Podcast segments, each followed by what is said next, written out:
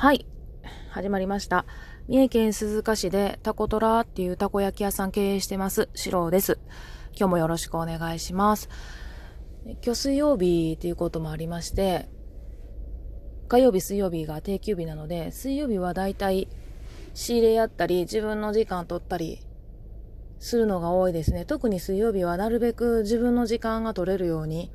あのー、時間の配分を決めてお仕事させてもらってます。だから水曜日ってゆな結構ゆっくり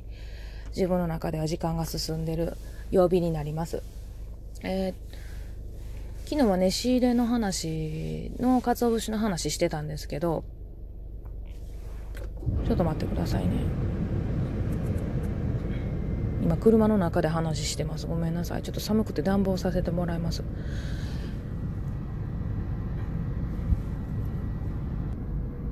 すいません、えっと、途切れちゃったんですけど、ちょっとお姉ちゃんから電話かかってきました。今日お昼餃子食べようかっていうお誘いやったんで、私ね、四日市にある新味覚っていうね、餃子屋さんがめっちゃ好きなんです。で、昨日ほんまは食べに行こうと思って、えお姉ちゃん誘って行ったんですけど、そこね、毎週月曜日が定休日なんですけど、第3火曜日もお休みなんですよ。で私はそれを忘れてまして行ったら休みっていう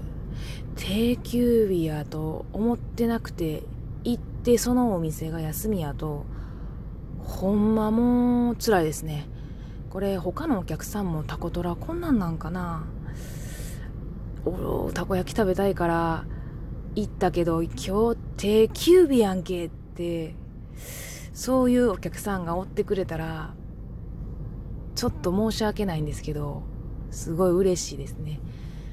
これちょっと、あまりおかしいんちゃうか言われるかもしれんのですけど 結構嬉しいなと思います。あの、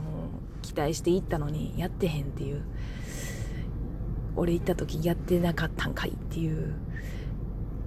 その、食べたかったっていう気持ちが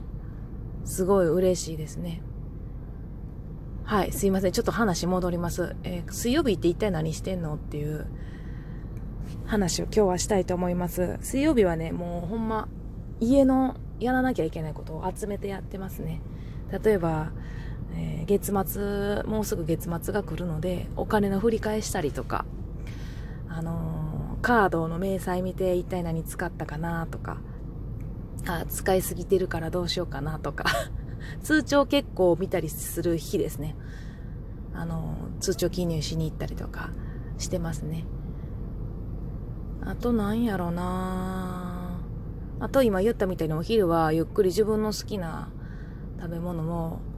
ほんまゆったりした気持ちで食べる。火曜日とかっていう定休日は、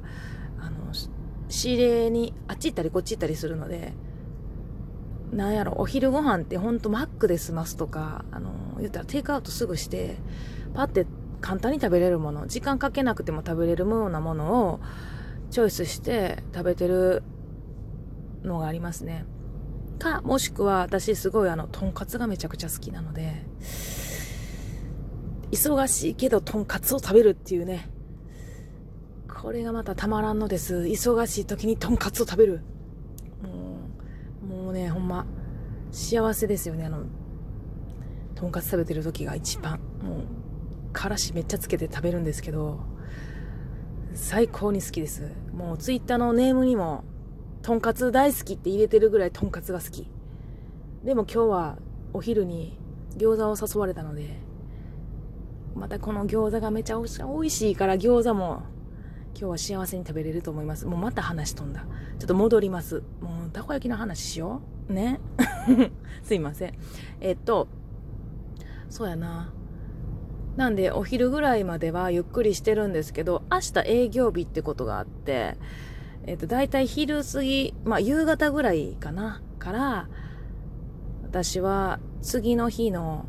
タコトラのたこ焼きの仕込みを始める感じですね。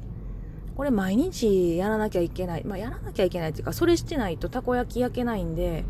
できるだけ、あの営業中でも次の日の仕込みって暇な時はバンバンやっていく形ですね。だいたいお昼過ぎ2時ぐらいからは次の日の仕込み始めてますね。で、何の仕込みがあるねんってみんな思うかもしれんのですけど、まず、お出汁ですね。昆布のお出汁。私いつも昆布水、昆布水って呼んでるんですけど、これを明日売れるだろうたこ焼きを売れるだろうっていうお出汁の分量をまず出してその分量を一旦普通の常温の水で昆布を入れて出しますお出汁のお出汁の昆布ってみんな知っとるかな？すごく熱いお湯でグラグラするとあんまよろしくないんです。できれば常温からどうだろう上がっても60度この間で昆布のお出汁を取るとすごい繊細で甘くていい香りのする昆布のお出汁が取れます。なので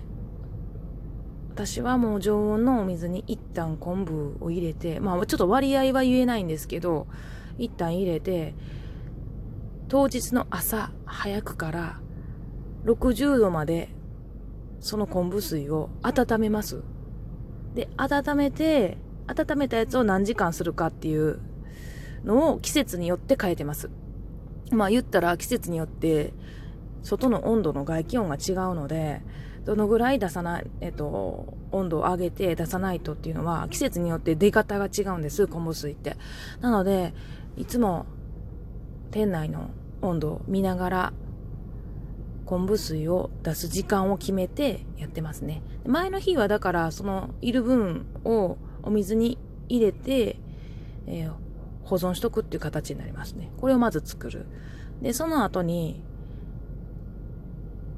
たこ焼きの甘さを出すのにうちはキャベツが入ってるんですけどキャベツをみじん切りにしま、言ったらもう粉々のミキサーにかけて粉々にするんですけど、粉々にします。これ、粗みじん切りやと、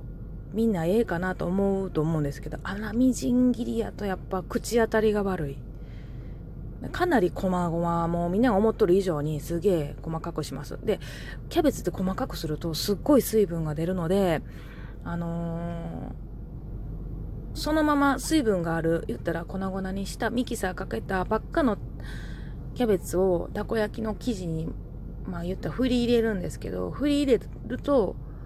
べっちゃべちゃになるんですね。そんな甘さ出すんやったら砂糖入れりゃええやんって、えっ、ー、と、一回、おっさんに言われたことあるんですけど、甘くしたいんやったら砂糖入れろみたいな。で特に私の場合は冷めても美味しいっていうところを目指してますので甘さっていうのは結構重要なとこになってきますねこの甘さが出ないと言った煮物のような冷めて温めた時に美味しいっていう原理はなくなってしまいますこれを出すのがめちゃくちゃ大変でえっ、ー、と蜂蜜とかもうどうやって言われたんですけど私ね蜂蜜だけはやってないんです。他のね砂糖に変わるものはある程度やって全く合わないっていうか生地がお砂糖とかそういう甘いものを入れてしまうと、えっと、なんでか知らんのですけど生地が膨らまなくてぺっちゃぺちゃになるっていう、まあ、言ったらひっくり返せない状態にいった時もありますね。焼いても焼いてもぐちゃぐちゃみたいな。なので結構ここ悩んで研究した覚えがあります特にあのオープン前言った開店前店を開店する前にすごい悩んだ一つの甘さっていうのは悩んだ項目です。え、で、なんでキャベツに行き当たったかっていうと、お好み焼き屋さんに私よく通ってたんです。で、やっぱそこのお好み焼き屋さんすごく美味しくって、絶対に配合とかは私が聞くんですけど教えてはくれやん。ただ、甘さを出したいんやって言った時に、うーん、まあで、それってお好み焼きに似てんな、みたいな。話になってお好み焼きってキャベツ入ってるでしょまあゴロゴロ入ってるからまた食感っていう意味で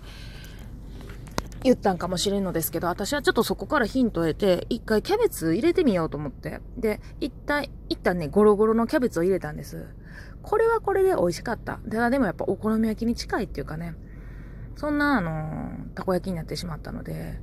ちょっと一回じゃあ、みじん切りにして入れてみようと。で、粉々にして入れてみようっていう段階を踏んで、今はめちゃくちゃ細かくして入れてます。なおかつ、水分がたくさん出るので、えー、前の日にみじん切りっていうか粉々にしてあるキャベツをあのタッパみたいな平たいものに、えー、バラバラに薄く引いてでラップをして乾かし、え、ー、とね、冷蔵庫の中で乾かします。冷蔵庫ってね、結構水分取ってくれるので、えー、乾かすには最高ですね。で、それを湿度と季節によって、えー、穴をフォークで開けて変えてます。どのぐらい乾かすか。これも結構、えー、重要で、失敗すると入れられないんで、えー、結構研究した項目ですね。ただでもこのキャベツ入れることによってやっぱ甘さが出てまろやかになったっていうのはもう最高に良かったですね。ただでもやっぱちょっと素朴な味になってしまったっていうのがちょっと私の中でネックなところなんですけど、まあ、たこ焼きやからええかなっていう感じですね。お11分32秒。